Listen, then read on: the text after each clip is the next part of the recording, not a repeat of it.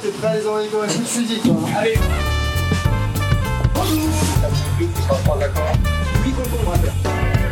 La 14 coupée. Des plus de petits pois, de fleurs d'aneth. On se barbecue comme ça dessus. Alors là, on est sur la Loire, par contre. Clap, clap, clap, clap, clap de fin avec Édouard Amoyel. Bonjour à toutes et tous, quel plaisir de vous retrouver pour cette nouvelle édition de Clap de fin, toujours avec un grand F, un grand A, un grand I et un grand M.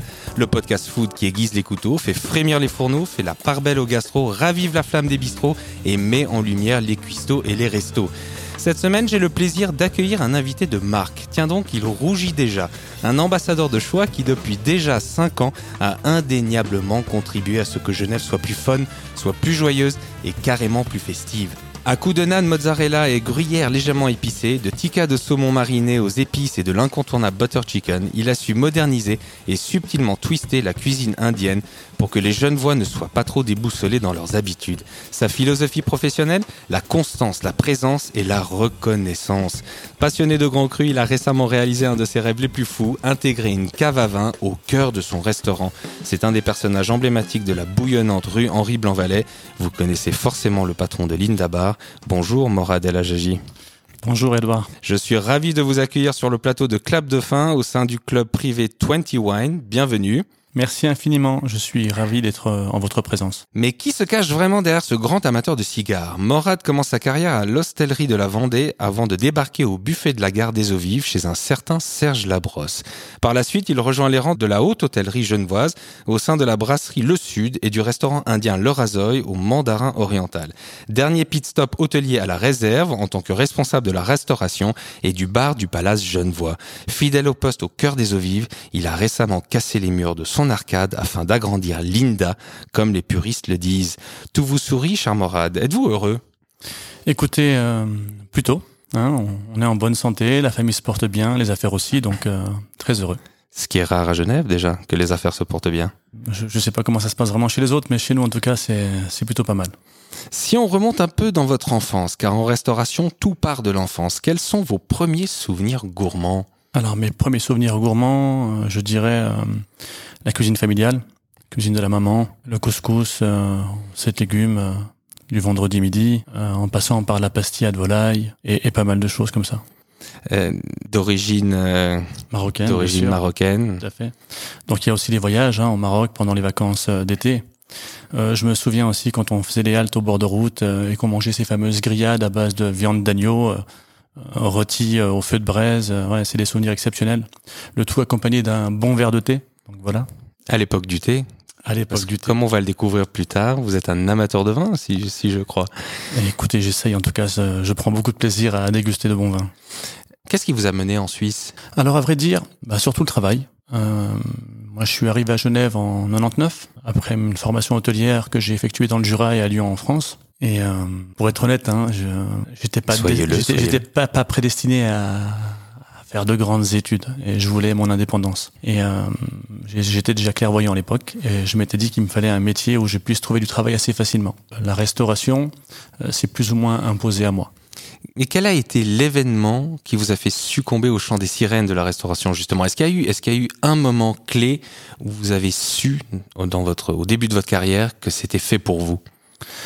Euh, principalement quand j'avais à peu près 14-15 ans, euh, ma maman était employée dans un hôtel. Et puis j'ai eu la chance à plusieurs reprises de faire des extras euh, pendant mes congés, enfin pendant mes week-ends, le samedi et le dimanche. Et c'est comme ça que j'ai commencé à gentiment mettre le pied à l'étrier. Euh, ça a commencé par faire un peu de bar, essuyer les verres, faire un peu de run, envoyer des plats. Et puis je me suis rendu compte que j'aimais assez ce contact avec la clientèle. Et bien évidemment, j'aime la nourriture, j'aime, j'aime, j'aime la bonne bouffe, quoi. Vous, avez toujours, vous avez tout de suite été séduit parce que c'est quand même un environnement euh, difficile quand on, quand on est jeune. Bah, c'est pas évident, mais euh, à vrai dire, c'était mes premiers sous que je gagnais, donc euh, ça m'a vite séduit, oui. Et donc la liberté. Et la liberté, effectivement. Vous avez une sacrée expérience en matière de service et de relation avec le client. Vous n'avez jamais été tenté par la cuisine? Bien que à l'époque de mes études, mes professeurs m'aient poussé vers cette voie, j'ai j'ai toujours choisi moi la- le service en salle. Euh, toujours été très attiré par ce contact clientèle, cette routine qui n'existe pas finalement, euh, contrairement à la cuisine où euh, on, sait ce qu'on a à faire chaque jour. Il y a des mises en place qui sont régulières, qui sont souvent les mêmes. Bon, ça change chronologiquement avec les, les saisons. Mais en salle, il n'y a jamais de routine. Et c'est ce qui me plaisait vraiment, quoi. Partager, avoir un contact, créer une relation, et puis avoir du nouveau chaque jour, au final. Vous ouvrez votre fameux Indabar en 2017, indéniable succès au sein des eaux vives et bien au-delà. Qu'est-ce qui vous a inspiré? Qu'est-ce qui a fait que quelle, quelle, idée vous avez voulu mettre en avant quand vous avez commencé à, à créer cet établissement? Alors l'aspiration de base me vient de mon expérience à l'époque à l'hôtel Mandarin Oriental, où j'avais ouvert en 2008 le Rasoy by Vinit en qualité de manager de restaurant. Donc j'ai découvert réellement la, la, vraie cuisine indienne. Donc euh, c'était effectivement donc le premier restaurant indien étoilé au guide Michelin. Euh, suite à ça, bah, je me suis intéressé à la culture indienne. Euh, S'en est suivi d'un premier voyage euh, dans toute la partie sud de l'Inde, Kerala, Tamil Nadu. Et là-bas, j'ai pu me rendre euh, compte de ce qu'était réellement la cuisine indienne, de l'impact que ça pouvait avoir sur les gens, toute cette culture ayurvédique qui concerne les épices et vraiment j'en suis tombé amoureux. Euh, J'aime beaucoup le peuple aussi, ce sont des gens qui ressemblent un peu aux Marocains, euh, très chaleureux, qui font tout pour vous lorsqu'ils vous apprécient et puis c'est vraiment c'est vraiment tous ces petits détails quoi. C'est c'est la, cuisine, c'est la, la, chaleur humaine des gens, c'est le pays, la beauté du pays et voilà. Vous êtes retrouvé finalement en, en parallèle entre vous avez fait un rapprochement entre les deux cultures alors c'était le souhait, c'était le souhait de base, c'était pouvoir rendre aussi accessible la cuisine indienne pour les palais locaux, si je puis m'exprimer ainsi. Donc on voulait donc faire un, enfin le côté Indabar, c'est plutôt, la, enfin c'est une approche très moderne de la cuisine indienne. Notre souhait de base c'était d'allier les produits locaux et avec les techniques et les épices indiennes. Donc c'était rendre accessible ce qui n'est peut-être pas parfois accessible pour certains palais, surtout en Europe, en Suisse on va travailler surtout le côté savoureux des épices, pas le côté fort. Ça, c'est vachement important. Et puis, on va utiliser toutes les techniques de cuisson tandoor. Donc, c'est pour ça qu'on a deux fours tandoor. Un four tandoor au gaz, où on va faire la cuisson de nos pains. Un four tandoor avec du charbon pour tout ce qui est grillade de nos viandes, poissons. Donc, le, le côté fusion, c'est ça. C'est travailler les produits locaux avec les épices et les techniques indiennes.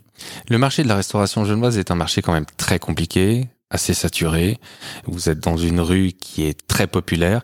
Comment est-ce que vous expliquez votre longévité? C'est cinq ans, ça peut être à l'air de rien, mais c'est quand même beaucoup. Comment vous expliquez ce, ce, ce succès, cet engouement? Y a-t-il un secret, Morad? Un secret, j'ai envie de dire non, c'est beaucoup de travail acharné, quoi. C'est euh, de la régularité, c'est de la présence, c'est être pointu sur les petits détails, c'est donner envie aux autres. Je veux dire. Euh, la base de la réussite, c'est pas, c'est pas, c'est pas nous, c'est nos collaborateurs. Euh, pour moi, déjà, je vois mon concept, parce que c'est un concept Indabar comme un tout. Donc, il faut avoir l'endroit, il faut avoir euh, l'ambiance, il faut avoir la qualité des produits, la qualité des boissons, euh, fédérer une équipe qui a envie de donner envie à nos clients de revenir. C'est vraiment un tout, quoi. C'est pas, c'est pas facile tous les jours, mais en tout cas, on, on s'attache chaque jour à ce que, à ce que ça se passe de mieux en mieux. Euh, c'est des remises en question quotidiennes aussi. On n'est pas dans, on n'est pas dans l'acquis, quoi. C'est toujours, on cherche toujours à se développer, à vouloir créer des nouveautés. C'est ce qui fait qu'aujourd'hui, je pense que, que ça marche, quoi. Et puis après, euh, la régularité. Surtout. Euh, quelques années après, vous embarquez dans l'aventure Casbar. Sûrement un retour à vos, à vos origines, aux, sources, qui ne rencontre pas la même réussite que son grand frère Linda Barr. Euh, échec personnel ou opportunité professionnelle? Alors, euh, avant tout, c'était un clin d'œil, un hommage à mes origines. Euh, je voulais absolument tenter l'aventure du Marocain. Pas une réussite, je dirais pas ça. Je dirais plutôt euh, la cuisine marocaine n'a pas le même engouement que peut avoir la cuisine indienne ou japonaise ou euh, italienne. Mais voilà, je le vois pas comme un, pas comme un échec, je le vois plutôt comme un, un apprentissage, quoi. Donc, je l'ai tenté. Bien sûr. ça a duré deux années et demie.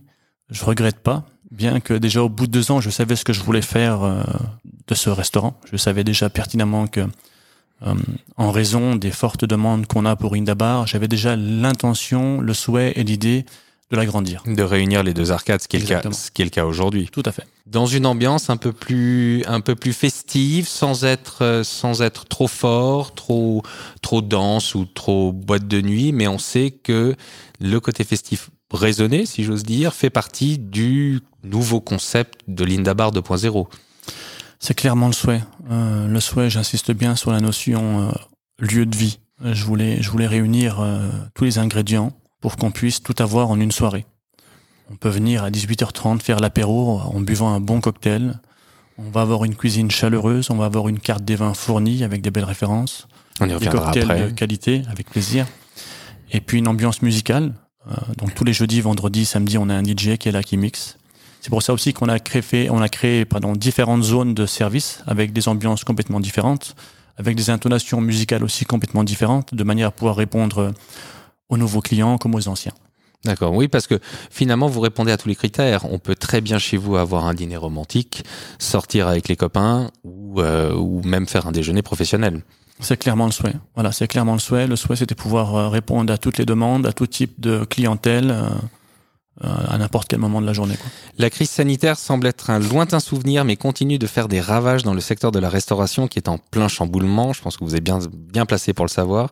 Quelles leçons retenez-vous de cette pandémie qui a bouleversé notre quotidien? Le, le point important pour moi en ce qui concerne cette fameuse pandémie, c'est qu'il faut être paré à tout.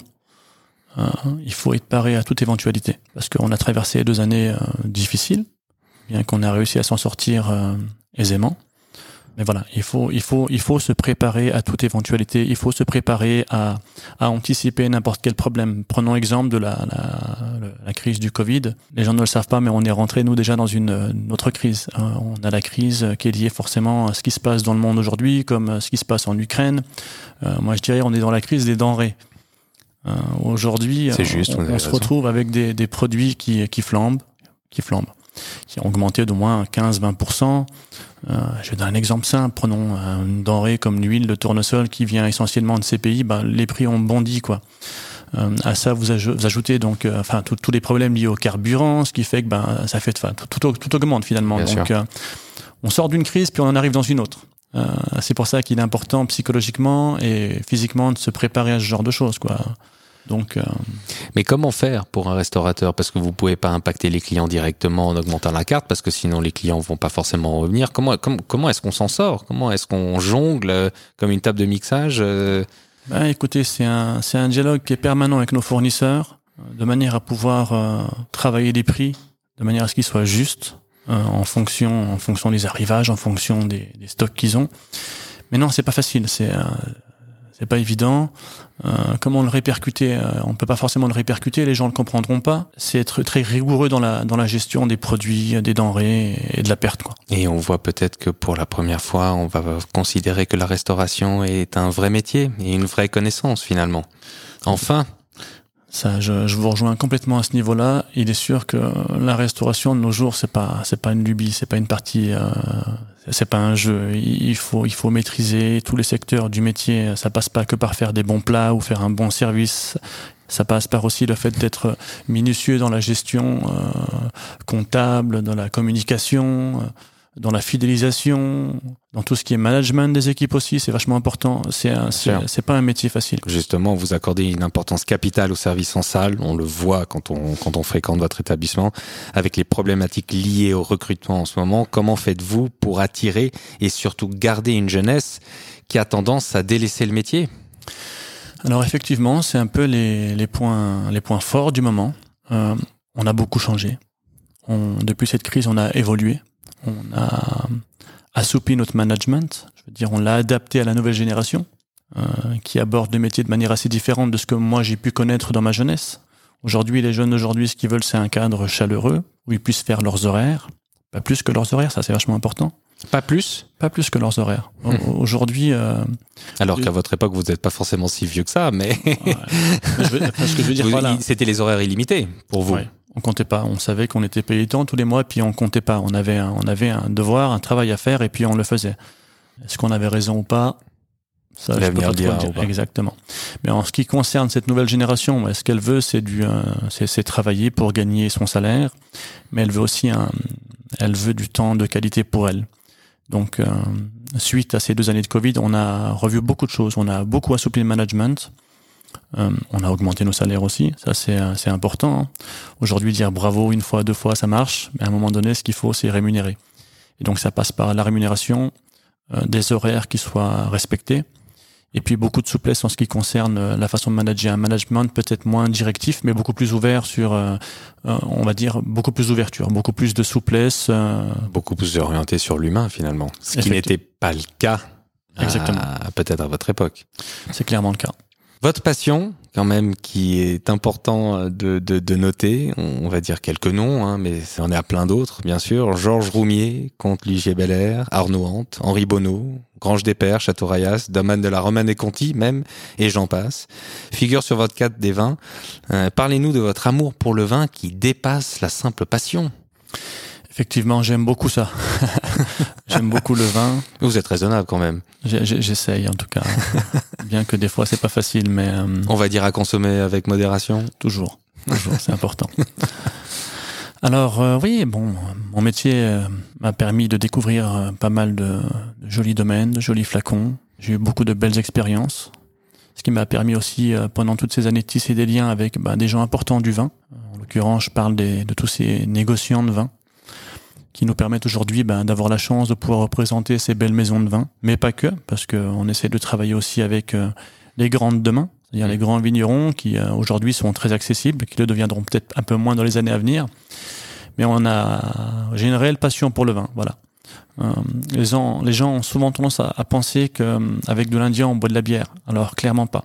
Moi, je suis plus du tout dans cette approche, Ah, c'est pas votre approche du tout. absolument pas. Cocktail à la limite, mais pour le début. Mais après, Et souvent, c'est les gens, c'est a priori. C'est pour ça que c'est important de rappeler qu'on est fusion. Donc, on va travailler essentiellement le côté savoureux des épices. Et puis, euh, l'association mets-vin marche très bien chez nous. Et j'ai tendance à dire aussi, euh, euh, l'association mets-vin n'est plus d'actualité. Moi, je fais plutôt une association vin et mets.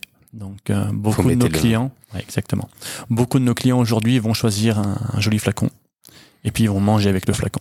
Et ça, c'est très important. ce qui est l'accord, euh, le principe de l'accord à la base devrait être dans ce sens-là. Tout à fait. D'abord, on choisit le, le, le, le- le vin et après, la, la nourriture s'adapte en fonction, euh, en fonction de l'année, en fonction du cépage, euh, en fonction de, de- du, du vin choisi.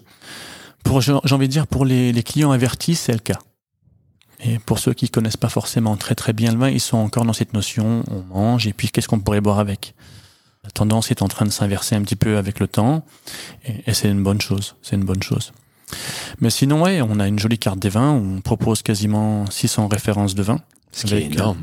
ce qui est énorme. Pour un, non, mais pour un restaurant indépendant, si une carte des vins similaire pour peut-être un hôtel ou, ou un groupe euh, de restauration euh, paraîtrait et encore à peu près normal au-delà des références que vous pouvez avoir, mais c'est une, une carte des vins qui, qui, qui, qui mérite d'être connue et reconnue.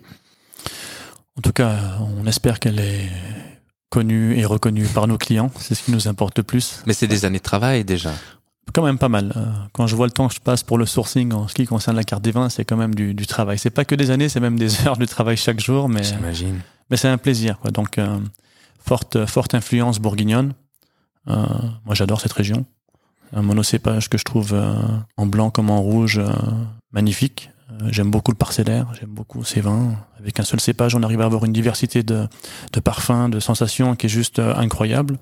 Mais on touche à tout aussi. On, on va dans la vallée du Rhône, on va dans le sud. Euh, on, on est en train de faire un gros travail sur la Suisse. Ça devrait euh, d'ici un mois se ressentir fortement sur la carte. Super, parce qu'on a des belles références dans notre pays aussi. Pas que des belles, on a des références d'exception. On a vraiment des belles choses. Quoi. À Genève, on est représenté déjà par des euh, très beaux vignerons, sans parler de Neuchâtel, le Valais, Les grisons. les Grisons. On voit des choses qui sont exceptionnelles. J'aime beaucoup le terroir suisse. Essentiellement pour euh, ces pinots noirs dans certaines régions, c'est juste euh, incroyable. Moi qui suis un fan de la Bourgogne, Bien sûr. donc oui, euh, la Suisse est, est une région de vin très importante maintenant. Mais justement, euh, on va finalement avec, on, on va de crise en crise, mais quand même depuis la crise des subprimes, les prix des étiquettes des, des grands vins bourguignons, des premiers grands crus classés bordelais ou encore de certains domaines de la Loire et de la vallée du Rhône frôlent les records. Mais comment faites-vous pour continuer à acheter correctement à, à des prix que vous estimez justes? Que, Comment ça se passe à l'heure actuelle? Alors pour la, la plupart de nos vins, de nos grands vins bourguignons par exemple, euh, on a de la chance. Comme je, comme je vous disais, on a tissé des liens avec certains négociants qui nous allouent des allocations chaque année, ce qui nous permet d'avoir euh, beaucoup de stabilité à ce niveau-là. Je parle essentiellement pour la Bourgogne. Euh, pour la vallée du Rhône, c'est un peu plus compliqué quand on parle de, de, de grands domaines. euh, qui aujourd'hui ont, vu- ont vu leur prix multiplié par 5 voire Mm. 6. On est censé, ben, on, on essaye d'aller sur, euh, on essaie de trouver ces vins sur le marché de seconde main, ce qu'on appelle le marché parallèle. Et puis on essaie de trouver les, les bons rapports qualité-prix, mais c'est difficile. Ou alors, euh, dans mes heures perdues, ben, quand je suis un petit peu euh, à gauche, à droite, dans le sud, euh, en Alsace ou en Ardèche, je chine un petit peu chez les cavistes. euh, J'essaye, des fois, ça m'arrive d'acheter directement au restaurant une bouteille quand je peux le faire. Tel un brocanteur. Tel un brocanteur. Tous les moyens sont bons pour avoir une, Bien une, sûr. une belle ligne sur la carte des vins, quoi. Mais euh, non, c'est pas évident, d'autant plus que le, le marché a explosé. Le négoce, euh, enfin le marché parallèle n'aide pas forcément euh, la tendance à revenir à la, raison ou à la normale, je dirais. Mais il y a beaucoup de positifs là-dedans, euh, dans le sens où on voit de plus en plus de vignerons de renom qui, lorsqu'ils allouent leurs allocations au négoce, mettent en priorité le marché de la restauration. Et ça, ça fait plaisir. Je ne veux pas citer de nom, mais on commence à voir quelques grands vignerons bourguignons Tant qui mieux. demandent à leurs négociants de mettre en priorité le marché de la restauration. Ça prouve que ces vignerons euh, souhaitent que leur vin soit vendu déjà premièrement sur les tables des restaurants françaises ou suisses, comme chez nous à Genève, et, et à des prix peut-être sensés. Un vin de prédilection, si vous pouviez en choisir un seul, Morad. La question est affreuse, je sais, je sais. Allez, deux. Allez, je dirais. Un blanc, un rouge. Alors pour le blanc, je dirais un Meursault Village en 2017 euh, des Comtes-Lafont. Donc, Complètement euh, par hasard. Complètement par hasard. J'aime beaucoup, euh, j'aime beaucoup l'attention de ce vin, la fraîcheur, l'acidité. C'est, euh, c'est, c'est tout ce que j'aime. Pour les rouges, je vais être un peu plus gourmand. Je vais rester en Bourgogne toujours. Je dirais un Vaune Romanée Clos du Château du comte Ligier Belair. J'aime la soie, j'aime l'élégance, j'aime la finesse. J'aime boire les vins avec beaucoup de facilité. Morad, merci beaucoup. Merci à vous, Edouard. Cher Morad, ce fut un plaisir de vous recevoir aujourd'hui. À très bientôt pour de nouvelles aventures culinaires. Quant à nous, retrouvons-nous très vite pour un nouveau clap de fin et pour partager de nouvelles histoires extraordinaires sur l'univers food. En attendant, vous pouvez suivre mes aventures gastronomiques sur mon site www.amoyel.ch en vous inscrivant sur ma newsletter et sur mon compte Instagram, bien sûr. À très bientôt. À très bientôt, merci.